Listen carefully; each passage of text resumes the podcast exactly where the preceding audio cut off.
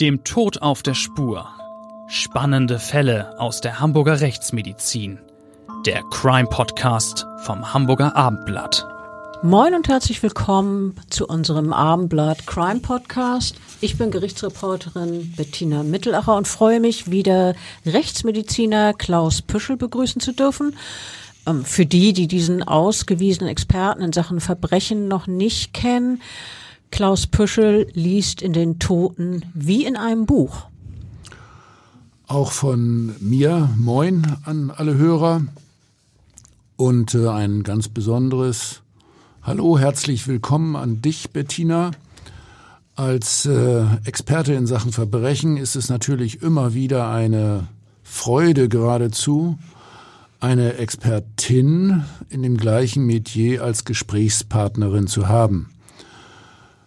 Äh, du hast doch äh, auch schon seit vielen, vielen Jahren mit Fällen von Gewalt, von Mord und Totschlag zu tun. Dann äh, als Beobachterin im Gericht. Also, hier sitzt äh, ja jetzt wieder das bewährte und erfahrene Dream Team zusammen. Ganz genau. Und als solches wollen wir wieder ausführlich über einen sehr interessanten Fall sprechen. Einen interessanten, aber auch hochdramatischen Fall. Allerdings, man kann die Tat, um die es geht, auf jeden Fall als Familientragödie oder Familiendrama bezeichnen. Es gab vier Tote und sehr, sehr viel Leid. Eine Thematik übrigens, äh, derer äh, wir uns in der Öffentlichkeit äh, mit einer besonderen Zurückhaltig Zurückhaltung und Sensibilität äh, widmen. Wir wollen ja unbedingt vermeiden, dass es äh, irgendwie zu Nachahmungstaten führt. Ja, da hast du recht, auf jeden Fall äh, soll es keine Nachahmungstaten geben. Wir wollen diesen Fall aber trotzdem erzählen, weil er sehr besonders ist. Es gab so viel Leid bei den unmittelbaren Opfern, aber auch bei den Angehörigen der Familie, dem Umfeld der Getöteten. Es geht um ein Familiendrama, das sich im Oktober 2016 in Wedel bei Hamburg abgespielt hat. Was ist damals geschehen? Es ist Sonntagmorgen, als ein Paar im Rentenalter an der Haustür einer vierköpfigen Familie klingelt. Es sind die Großeltern, die ihre kleinen Enkel zu einem Ausflug abholen wollen. Übrigens, das kann ich sehr gut nachempfinden als bekennender Großvater. Ja, aber du kannst nicht nachempfinden, was dann passiert ist. Nee, natürlich nicht. Ganz im Gegenteil. Also die Großeltern wollen die Enkel zu einem Ab Ausflug abholen, so ist es verabredet die Großeltern ahnen nicht, dass sie gleich etwas absolut Schockierendes erleben werden. Denn die beiden Kinder, die sie eigentlich in den Arm nehmen und ihnen eine Freude bereiten wollen, diese Kinder sind tot. Die Großeltern hatten ja wirklich keine Vorstellung davon, welche schreckliche Situation sie erleben würden. Ihr Sohn hatte mit ihnen vereinbart, dass sie zu Besuch kommen sollten. Auf ihr Klingeln hat niemand geöffnet. Deswegen benutzten sie die Hausschlüssel, die sie für Notfälle von ihrem Sohn bekommen hatten. Und sie suchten das Haus dann nach der Familie ab. Alles war übrigens totenstill. Und nach einer Weile wurden sie ja dann in einer äh, ja, gruseligen Art und Weise fündig. Ja, leider muss man sagen, denn das muss wirklich ein äh, absolut schlimmer Anblick gewesen sein. Im Schlafzimmer machten sie dann die schockierende Entdeckung, ihr zwei Jahre alter Enkelsohn und die fünf Jahre alte Enkelin, die wie schlafend in ihren Betten lagen, die waren tot. Für beide kam jede Hilfe zu spät. Das war offensichtlich, dass sie nicht mehr lebten. Und die Großeltern alarmierten dann die Polizei. Ähm, Klaus, bevor wir dazu kommen, was genau mit den beiden Kindern passiert ist, würde ich gern darüber reden, was mit den Eltern geschehen war. Ja, das äh, erklärt ja dann einiges. Das können wir gerne so machen. Wo der Vater der beiden Kinder sich aufhielt, äh, das hat man damals relativ schnell herausgefunden. Der Mann hatte sich nicht weit entfernt von dem Haus, in dem er mit seiner Familie wohnte, inzwischen das Leben genommen. Er hatte sich aus dem siebten Stock eines Hochhauses gestürzt. Die Polizei hatte hm, dann sehr schnell den Verdacht, dass er äh, Suizid begangen hat, nachdem er zuvor seine Kinder getötet hatte. Das wäre dann ja in etwa das, was man häufig als sogenannten erweiterten Suizid bezeichnet. Jemand will seinem Leben ein Ende bereiten, nimmt andere, oft sind es die Kinder oder die Partnerin oder der Partner, mit in den Tod. Das besonders Schlimme ist, dass es in diesem Fall ja zwei kleine Kinder getroffen hat. Die beiden hätten ihr Leben doch noch vor sich gehabt. Na klar, das stimmt. Äh, und das ist ja immer ein äh, ganz besonderes Drama, wenn es so junge Menschen betrifft. Übrigens, Bettina, erweiterter Suizid ist hier, wie ich finde, ein nicht äh, wirklich zutreffender, sondern ein eher schönfärberischer Ausdruck. Das war im Hinblick auf die beiden Kinder ein Doppelmord, um das ganz klar zu sagen, mit einem dann nachfolgenden Suizid des Täters. Die Kinder wollten sicher nicht sterben. Ja, sie hatten ja auch sicher überhaupt keine Chance, sich zu wehren. Also erstmal, weil sie als kleine Kinder einem Erwachsenen natürlich kräftemäßig deutlich unterlegen sind. Ja, das ist das eine. Ein weiterer Aspekt ist ja sicherlich auch, dass man als Kind üblicherweise seinen Eltern vertraut und nicht auf die Idee kommt, dass von ihnen Gefahr oder Unheil droht. Die Kinder waren also ihrem Vater wehr und äh, hilflos ausgeliefert. Ja, eine echt grausame Vorstellung. Ähm, ich denke übrigens, es ist sehr gut möglich, dass der 49-Jährige geplant hat, dass nur kurz nach seinem Freitod seine Eltern die toten Kinder finden sollten. Er hatte ja, das haben die Ermittlungen sehr bald ergeben, extra verabredet, dass die Großeltern ihre Enkel besuchen sollten, angeblich, um mit ihnen diesen Ausflug zu machen. Und äh, indem der Vater diese Verabredung traf, hat der Mann ja sichergestellt, dass es nicht Tage dauern würde, bis man den kleinen Jungen und das kleine Mädchen findet. Denkbar, ja, wirklich denkbar, dass du recht hast. Kriminalistisch, ja, vielleicht sogar auch in äh, persönlicher äh, Hinsicht kann ich das nachvollziehen, aber irgendwie bleibt das ja wohl Spekulation. Äh, natürlich, der Mann hat ja nichts Schriftliches hinterlassen, aus dem sich seine Motivation ergeben würde. Ähm, Klaus, wir haben ja jetzt darüber gesprochen, dass die beiden Kinder und ihr Vater umgekommen sind. Die einen getötet, ermordet, der andere, der 49 Jahre alte Vater, hat sich selber das Leben genommen. Wir haben aber noch überhaupt nicht über die Mutter geredet. Stimmt. Fragt man sich natürlich, was ist mit der? Es war ja so, dass das Schicksal der Mutter über mehrere Tage ungeklärt war. Keiner wusste, äh, was, wann, wie, wo mit ihr geschehen war, wo sie jetzt steckt. Und ob sie überhaupt noch lebt. In der Tat. Auch das musste man ja in Betracht ziehen. Dann wäre das sozusagen eine Vermisstensache. Ja, aber äh, dass die beiden äh, kleinen Kinder genauso wie die Mutter gestorben sind. Das war ja vielleicht doch auch eine mögliche Version. Was wusste man denn damals überhaupt über die Familie? Also ich fange mal an zu erzählen. Äh, der 49-Jährige, seine zwölf Jahre jüngere Frau und die beiden Kinder wohnten schon einige Jahre in diesem Haus in einer Wedeler Sackgasse. Es ist eine ruhige, beschauliche Gegend, relativ dicht an der Stadtgrenze zu Hamburg. In der Region gibt es überwiegend Einfamilienhäuser mit relativ großen Gärten, nicht weit entfernt führt die S-Bahn-Linie entlang. Und ähm, Andreas R., der Familienvater, der soll, so hieß es damals, bei einem Flugzeugunternehmen angestellt gewesen sein. Ja, aber möglicherweise ein Grund für Stress. Zuletzt war er doch wohl arbeitslos, oder? Ja, da, so wurde das jedenfalls damals erzählt, genau.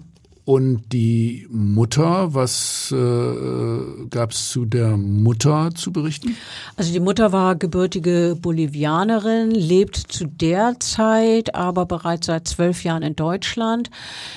Sie war gelernte Ingenieurin und offenbar längere Zeit für eine Hamburger Firma tätig, soll aber zuletzt zu Hause geblieben sein. Also ja, ja, das war ja vielleicht auch logisch, äh, wahrscheinlich wegen der kleinen Kinder, oder? Das könnte man jedenfalls annehmen, dass sie sich eine Auszeit genommen hat, solange die Kinder ja so klein waren, zwei und fünf Jahre alt. Ähm, aber damals wurde darüber nicht wirklich viel bekannt. Fest steht allerdings, dass die 37-Jährige bei einer Organis Organisation, so ähnlich wie einer Volkshochschule, stundenweise gearbeitet hat. Und dort hat sie Unterricht in ihrer Heimatsprache Spanisch gegeben. Über die Familie hieß es ja zunächst, äh, dass sie nach außen hin den Eindruck einer glücklichen Familie gemacht haben. Die Nachbarn wussten nur Gutes zu berichten, oder? Ja, genau. Ähm, da hörte man, dass es keinen Streit gegeben habe, jedenfalls keinen, den irgendjemand mitbekommen hätte. Ähm, von den Nachbarn hieß es dann, die Eltern seien sehr liebevoll mit ihren Kindern umgegangen. Die beiden kleinen Geschwister hätten gern in dem großen Garten gespielt, gingen unter der Woche in die Kita. Aber später kam dann dieses angeblich so harmonische Familienbild doch Risse. Ja, hinter der äußeren Fassade sah es offenbar nicht so glücklich aus. Die äh, Polizei ermittelte, dass es äh, familiäre Probleme gab.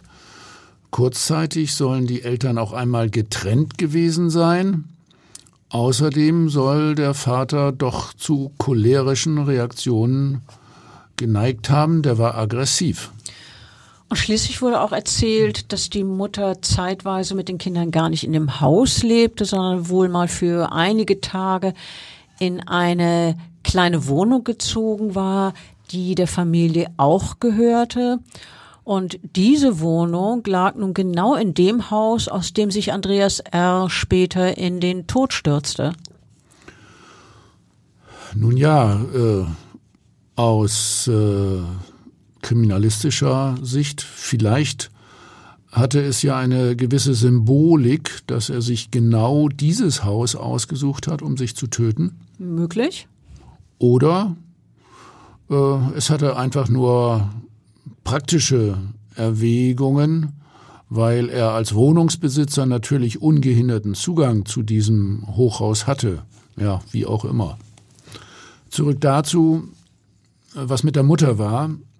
Schließlich äh, wurde es immer rätselhafter, was mit der 37-Jährigen geschehen war. Keiner wusste, wo sie ist. Ihr Handy war seit Tagen ausgeschaltet. Es gab die Überlegung, ob sie eventuell kurzfristig in ihr Heimatland gereist sein könnte.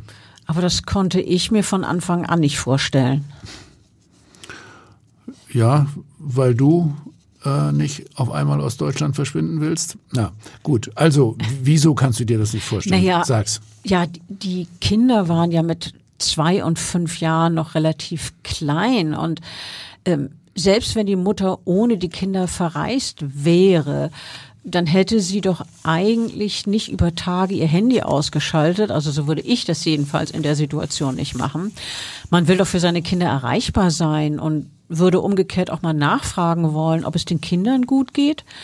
Also, dass es tagelang von der 37-Jährigen kein Lebenszeichen gab, das habe ich als sehr schlechtes Zeichen empfunden. Ja, womit du äh, auch recht hattest. Natürlich, die äh, hat sich keine Auszeit von den Kindern genommen. Die Polizei äh, hatte ja in alle Richtungen ermittelt.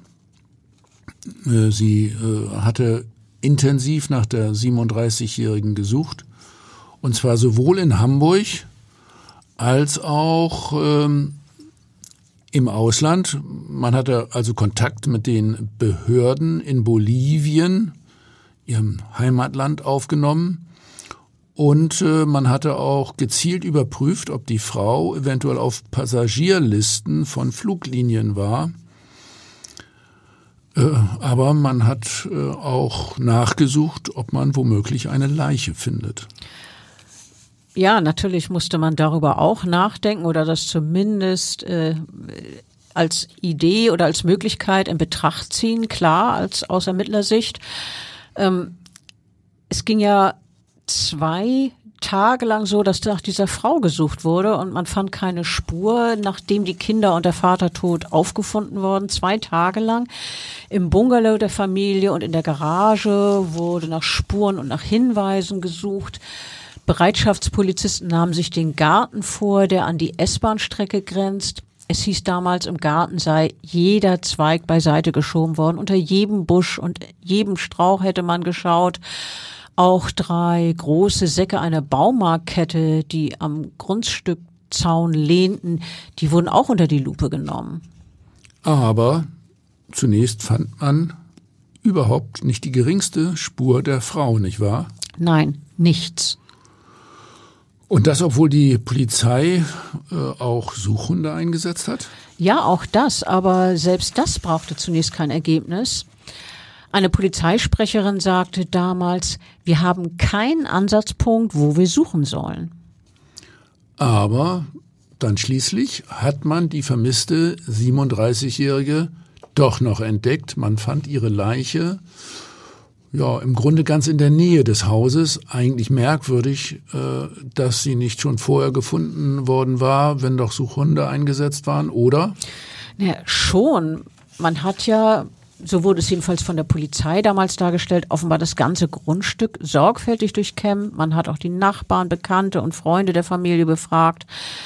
Und weil sich überhaupt kein Ansatzpunkt für den Aufenthalt der Frau Aufenthaltsort der Frau ergeben hatte, haben die Ermittler zwei Tage nach dem Auffinden der toten Kinder nochmals Haus und Grundstück untersucht ähm, eine Polizeisprecherin sagte dann doch damals, das ist alles, was wir hatten. Wir mussten jeden Grashalm wenden. Ja, und äh, diesmal kamen dann die äh, ganz speziell ausgebildeten äh, Leichenspürhunde der Polizei zum Einsatz. Äh, das sind äh, so mh, Hundeführer, die ihre Tiere tatsächlich gezielt äh, darauf trainiert haben, äh, Tote wiederzufinden und äh, diese Geruchsspuren aufzunehmen, zum Beispiel äh, bei äh, Stoffen aus, der, aus dem Wohnbereich der vermissten Person. Und diese äh, Spezialhunde, die führten die Polizisten dann doch zu einem Platz, ja, im Grunde ganz in der Nähe, der direkt an das Grundstück der Familie grenzte. Ja, genau so war es. Ähm, an den Garten der Familie, übrigens auch an die Nachbargrundstücke, grenzt ein etwa ja drei Meter breiter zugewucherter Streifen. Ein alter Holzzaun trennte das Grundstück der Familie von diesem, ich nenne es mal Niemandsland. Es gab von diesem Garten aber eine Pforte zu dem Wildwuchsstreifen und diese Wildwuchsstreifen wiederum grenzt an einen Wanderweg und dieser an die S-Bahn-Gleise. Ähm, dieser Wildwuchsstreifen ist übrigens wirklich sehr dicht mit allerlei Grün bewachsen und wirklich nicht gut einsehbar.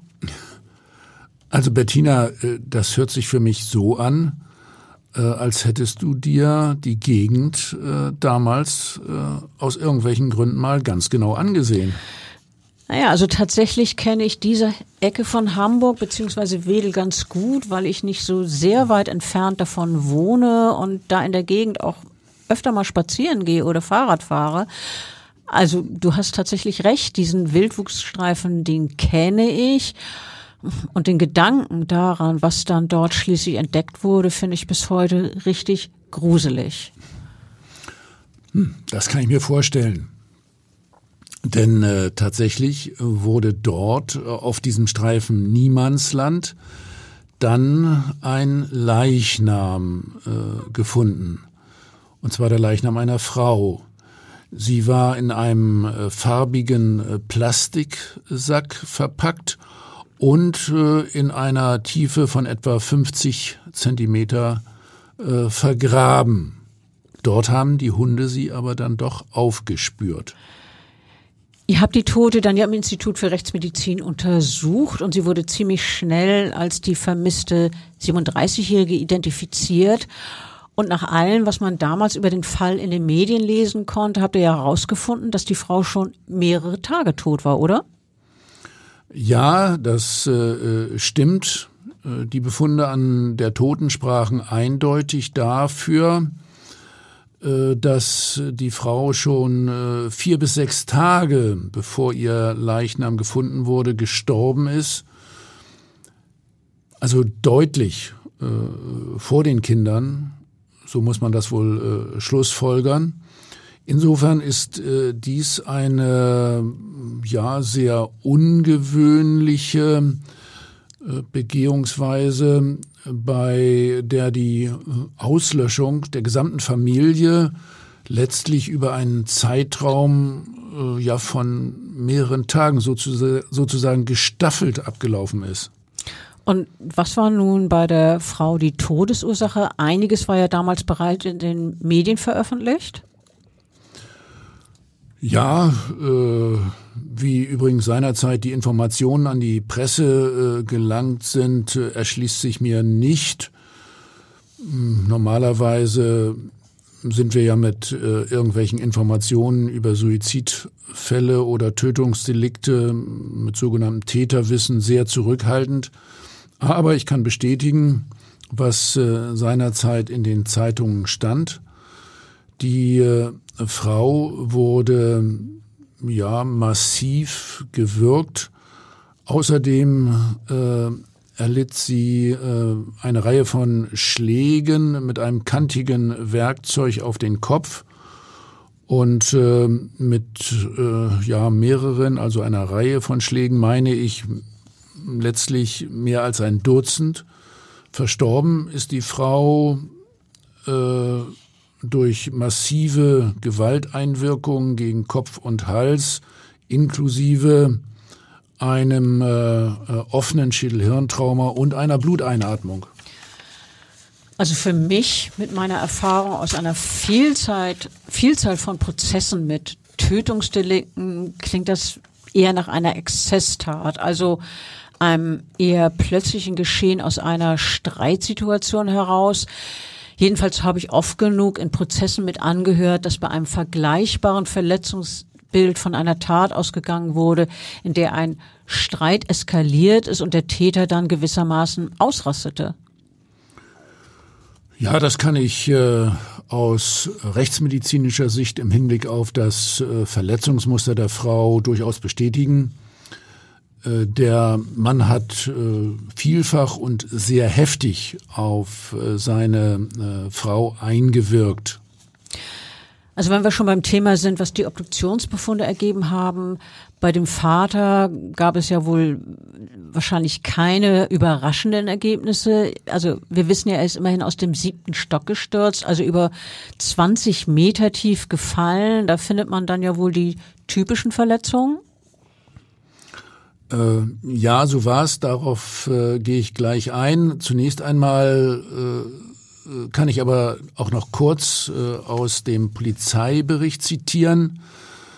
Äh, dort oben im siebten Stock gab es ein äh, geöffnetes äh, Fenster im Treppenhaus dieses Hochhauses und äh, auf dem dortigen Fensterbrett lagen zwei Kinderfotos.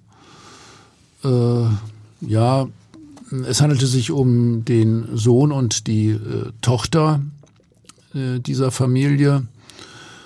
Ja, das war dann ja wirklich so ein Statement des Mannes, ne? So verstehe ich das jedenfalls, wenn er da die Fotos liegen lassen hat oder stehen lassen hat. Ja, also äh, der Geschehensort ist durch diesen Mann also äh, in gewisser Weise ja äh, dargestellt, hergerichtet worden. Manchmal äh, spricht man in einem solchen Zusammenhang ja auch von, von einer Maßnahme, äh, die man als Undoing äh, bezeichnet. Also wenn man die, die Bilder sozusagen zur Erklärung und Entschuldigung da bereit äh, legt. Übrigens äh, zum Verletzungsmuster noch, Äh, charakteristisch in solchen Fällen und ähnlichen Fällen, in äh, denen jemand aus größerer Höhe auf harten Untergrund aufschlägt, ist äh, ein schweres äh, Polytrauma. Äh, wenn der Kopf aufschlägt, also aus mehr als 20 äh, Meter Höhe, siebter Stock, dann frakturiert er vielfach und die Hirnhäute zerreißen, Hirngewebe wird zerquetscht Meist kommt es auch zu einem Brustkorbniederbruch und zu einer Sprengung des Beckens äh, und weiterhin noch zu Extremitätenfrakturen und einer Reihe von inneren Organzerreißungen. Also ich denke, es ist auch für den Laien nachvollziehbar, dass da bei so einem Sturz, einem Fall aus großer Höhe im Körper erhebliche Zerstörungen stattfinden. Du hast ja gerade beispielhaft äh, einige mögliche genannt. Ähm, obwohl der Tode doch unter Umständen auf den ersten Blick gar nicht unbedingt schwer verletzt aussehen muss, oder?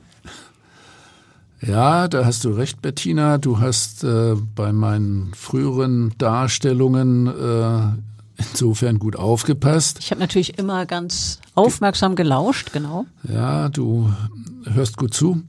Äh, manchmal äh, liegt die Haut sozusagen wie ein Deckmantel über allerschwersten inneren Verletzungen. Und äh, man muss ja auch bedenken, wenn der, wenn die Person bekleidet ist, die Kleidung verdeckt äh, auch einiges. Über die Todesursache der beiden kleinen Kinder sollten wir meiner Meinung nach nur andeutungsweise was sagen. Und zwar so viel, sie sind, bevor der Vater sie dann offenbar in ihre Betten gelegt hat, in der Badewanne ertrunken bzw. ertränkt worden, oder? Ja, insofern waren die äh, Befunde eindeutig. Die Kinder lagen ja im Bett, also auch im Grunde wieder so eine Art sogenanntes Undoing.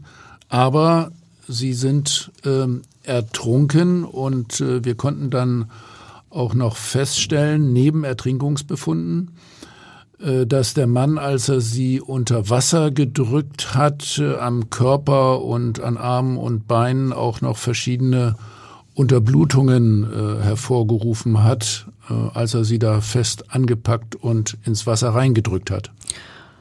Wirklich schlimm. Das Familiendrama hat ja damals sehr, sehr viel Betroffenheit ausgelöst. Wie es den Großeltern oder anderen nahen Verwandten ging, darüber wurde seinerzeit nichts bekannt, aber ich kann mir denken, dass sie sehr gelitten haben, dass sie unglaublich traurig waren. Und äh, für die Kinder gab es eine wirklich bewegende Trauerfeier in einer Kirche in Hamburg-Rissen, also in der Nähe jener Gegend, wo sie gewohnt haben und äh, wo sie auch äh, in der Kita waren. Ja, das muss wirklich sehr bewegend und eindrucksvoll gewesen sein. Die Trauerfeier fand in der Heimatgemeinde der Familie statt. Zu dem Gottesdienst kamen viele Familien mit Kindern auch. Ne, die, ich, anzunehmen, dass die beiden getöteten Kinder äh, in der Gegend, wo sie gewohnt haben, ja auch Freunde hatten oder eben Kindergartenkumpel. In der fast vollbesetzten Kirche zündeten Gemeindemitglieder im Gedenken an die Familie Kerzen an und erinnerten an die Getöteten. Und der Pfarrer sagte, die Familie sei mit Gewalt ausgelöscht worden. Darüber haben wir ja vorhin schon ausführlich gesprochen, über die Gewalt. Äh, der Pfarrer sagte dann, mitten in unserer Mitte sei dieses Unglück passiert oder dieses Drama passiert. Und ähm, auch bei dem nun verwaisten Haus der verstorbenen verstorbene Familie wurden Kerzen und Blumen dann auch noch hingestellt. Und äh, an dem Absperrband, das in den ersten Tagen, in denen die Spurensicherung dort noch vor Ort tätig war, äh, dort hing, da hat jemand noch einen Zettel befestigt und darauf stand, ja, Zitat, wir beten für euch und hoffen, dass ihr es dort besser habt, wo ihr jetzt als Engel gelandet seid. Sehr rührend, berührend. Allerdings ja, wirklich rührend und berührend. Ähm, kommen wir jetzt am besten dazu, was die Ermittlungen über die Familientragödie ergeben haben. Eine Polizeisprecherin sagte damals, wir gehen davon aus, dass es zu einem heftigen Streit zwischen dem Ehepaar gekommen ist. Wir wissen, dass die Frau aktuell Trennungsabsichten verfolgte. Ja, und in diesem Rahmen kam es dann offenbar zu diesem heftigen tätlichen Streit. Wir haben ja vorhin schon erwähnt, dass es zwar erst hieß, in der Familie sei nach außen hin alles so harmonisch gewesen, äh, aber dann war auch die Rede davon, dass der Familienvater Andreas R. durchaus auch jähzornig gewesen sein soll. Ja, und dann kam es schließlich zu diesem tödlichen Streit, der mit massiven Gewalteinwirkungen auf Kopf und Hals der Frau und mit ihrem Tod endete. Ja, und er endete damit, dass Andreas R. ja die Leiche seiner Frau versteckte. Ähm, was in den folgenden Tagen der Familie genau passiert ist, wissen die Ermittler nicht. Eine Theorie war, dass die Kinder immer wieder nach der Mutter gefragt haben, so nach dem Motto, wo ist Mami, wann kommt Mami wieder? Naja, das wäre ja verständlich, dass die Kinder das beschäftigt, wenn die Mama so plötzlich nicht mehr da ist. Äh, das kann ich mir auch äh, sehr gut so vorstellen. Äh, die Kinder wollten doch bestimmt von der Mama vorgelesen bekommen und ins Bett gebracht werden. Und ja, sie haben sich ja immer wieder nach ihrer Mutter gefragt. Und ihrem Vater, Andreas R., muss dann irgendwann klar geworden sein, dass er äh, den Mord an seiner Frau nicht länger äh, verbergen kann, dass er selbst möglicherweise im Gefängnis landen wird, sicher sogar. Und in der Folge fasste er dann den Entschluss, auch seine Kinder mit in den Tod zu nehmen. Und das weiß man aber nicht so ganz genau, wie das abgelaufen ist. Ähm, er hat ja, wie gesagt, nichts Schriftliches hinterlassen. Eine Polizeisprecherin sagte damals äh, Folgendes, ich zitiere, wir werden äh, den gesamten Tatablauf im Detail nicht aufklären können. Viele Dinge bleiben eine bloße Annahme. Also strafrechtliche Konsequenzen hat der Fall ja damit keine. Andreas R. hat sich mit seinem Freitod einer Verurteilung durch die Justiz entzogen. Und warum er auch seine beiden kleinen Kinder mit in den Tod nehmen musste, das wird sein Geheimnis bleiben. Ja, leider ein Ablauf, den es äh, immer wieder einmal gibt und stimmt.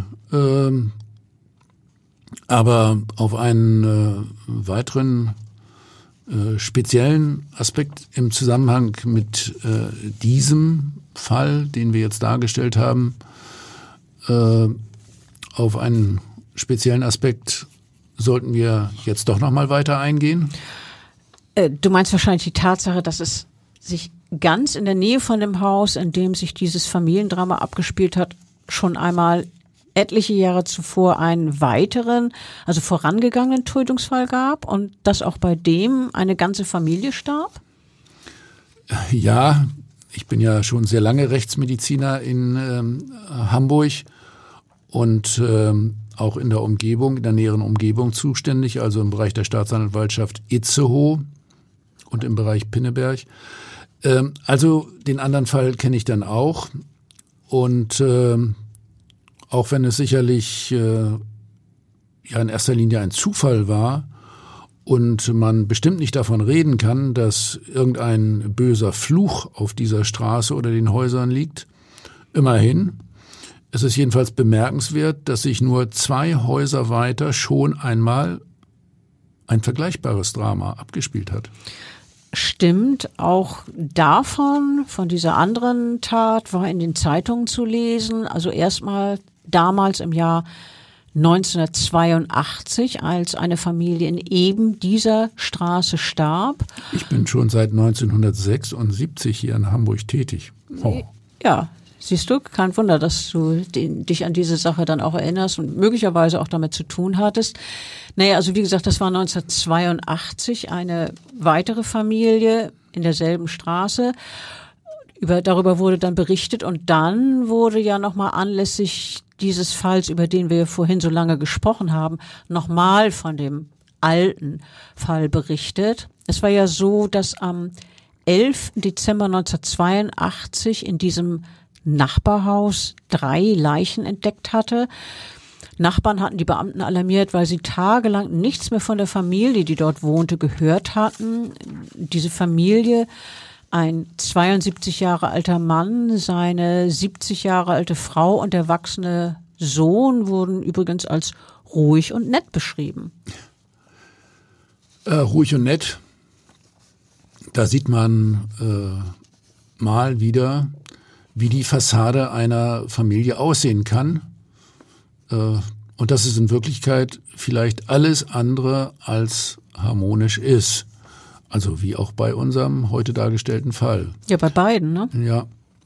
Denn, wie es sich herausstellte, hatte der äh, 72 Jahre alte Hausherr in dem früheren Fall, übrigens ein Kieferorthopäde, äh, seinen Sohn und dann auch seine Frau erschossen.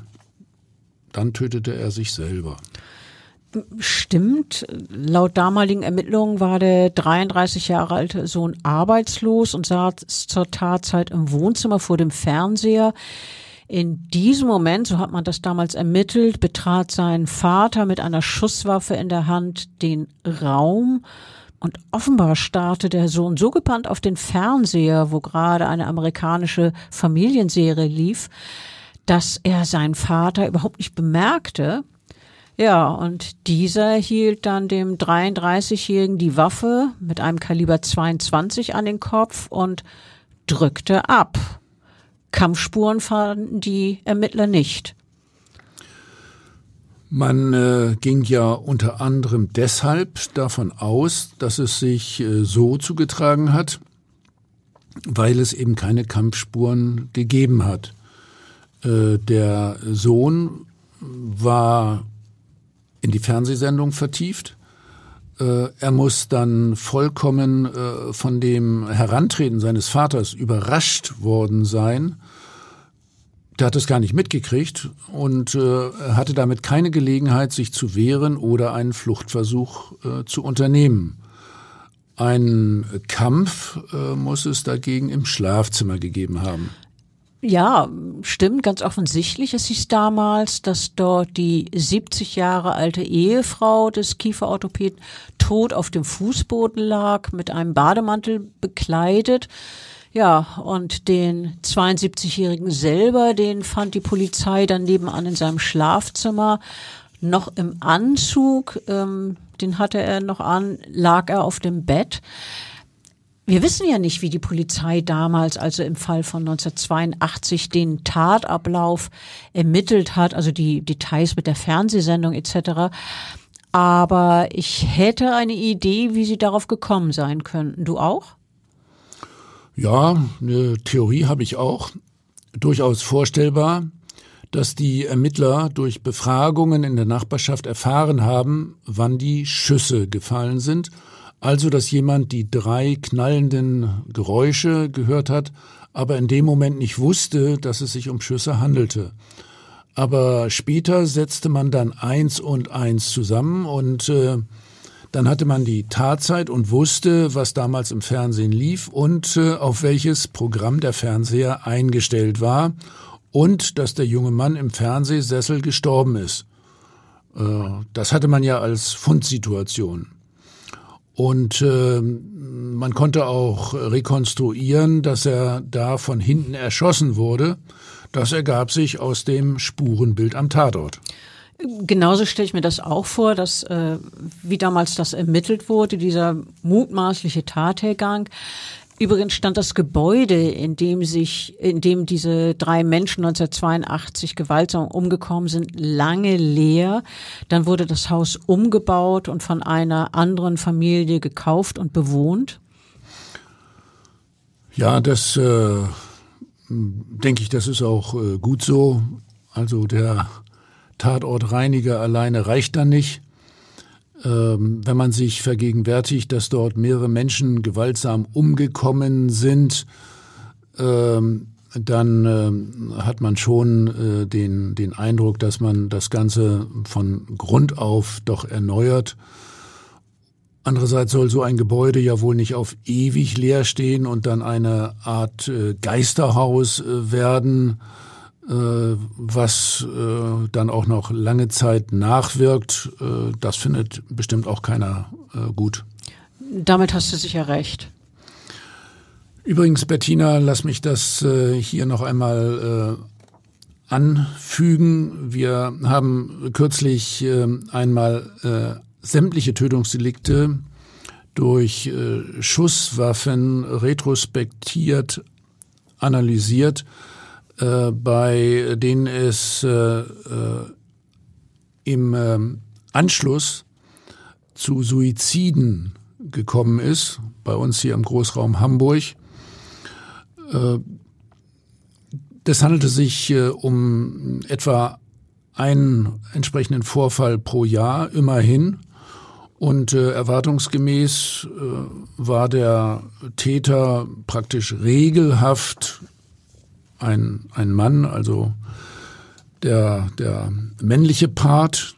Opfer äh, waren dann die, die Frau und die Kinder oder auch einmal ähm, andere äh, Verwandte also so ein äh, Tötungsdelikt mit Anschlusssuizid ist äh, typisch die Handschrift ähm, eines äh, Mannes. Ganz vereinzelt äh, handelte es sich übrigens auch um einvernehmliche Geschehnisse. Das ergab sich dann aus entsprechenden Abschiedsbriefen. Aber wir sollten nochmal ausdrücklich darauf hinweisen, dass wir natürlich davor warnen wollen, äh, dass irgendwie jemand auf die Idee kommt, sowas nachzumachen. Bitte nicht. Ähm, das wollen wir auf jeden Fall ausschließen. Und ähm, falls irgendjemand auf die Idee kommen sollte, äh, so eine Tat zu begehen oder Suizid zu äh, machen, es gibt ja Stellen, an die man sich dann wenden kann und wo man davon erzählen kann und dann wird einem geholfen. Das äh, ist uns wirklich ein Anliegen, dass wir das nochmal sagen. So, und dann sollten wir auch nochmal auf unsere Bücher hinweisen.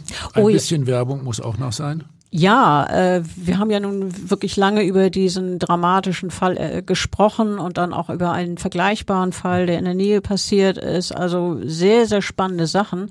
Und äh, du hast recht, wir sollten wirklich äh, daran erinnern, dass wir viele unserer spannenden Fälle in äh, True Crime Büchern dargestellt haben. Die tragen Titel wie Tote schweigen nicht, Tote lügen nicht ähm, der Tod gibt keine Ruhe, ja, vermisst. Manchmal äh, schreiben wir auch richtige Krimis. Äh, da erinnere ich an unseren äh, ja, Serienmörder in Totenpuzzle. Genau, auch das ist ein Buch von uns. Äh, sehr spannend, sehr lesenswert, wie wir finden. Ja, vielleicht haben Sie ja Lust, auch mal in unsere Bücher reinzugucken. Auf jeden Fall würden wir uns freuen, wenn Sie wieder in unseren nächsten Podcast einschalten, der ja ähm, dann auch demnächst aufgezeichnet wird. Wir werden wieder einen spannenden Fall darstellen und ja, ich freue mich darauf, dass wir dann wieder zusammen im Studio sitzen, Klaus. Tschüss, bis demnächst wieder. Tschüss. Weitere Podcasts vom Hamburger Abendblatt finden Sie auf abendblatt.de slash podcast.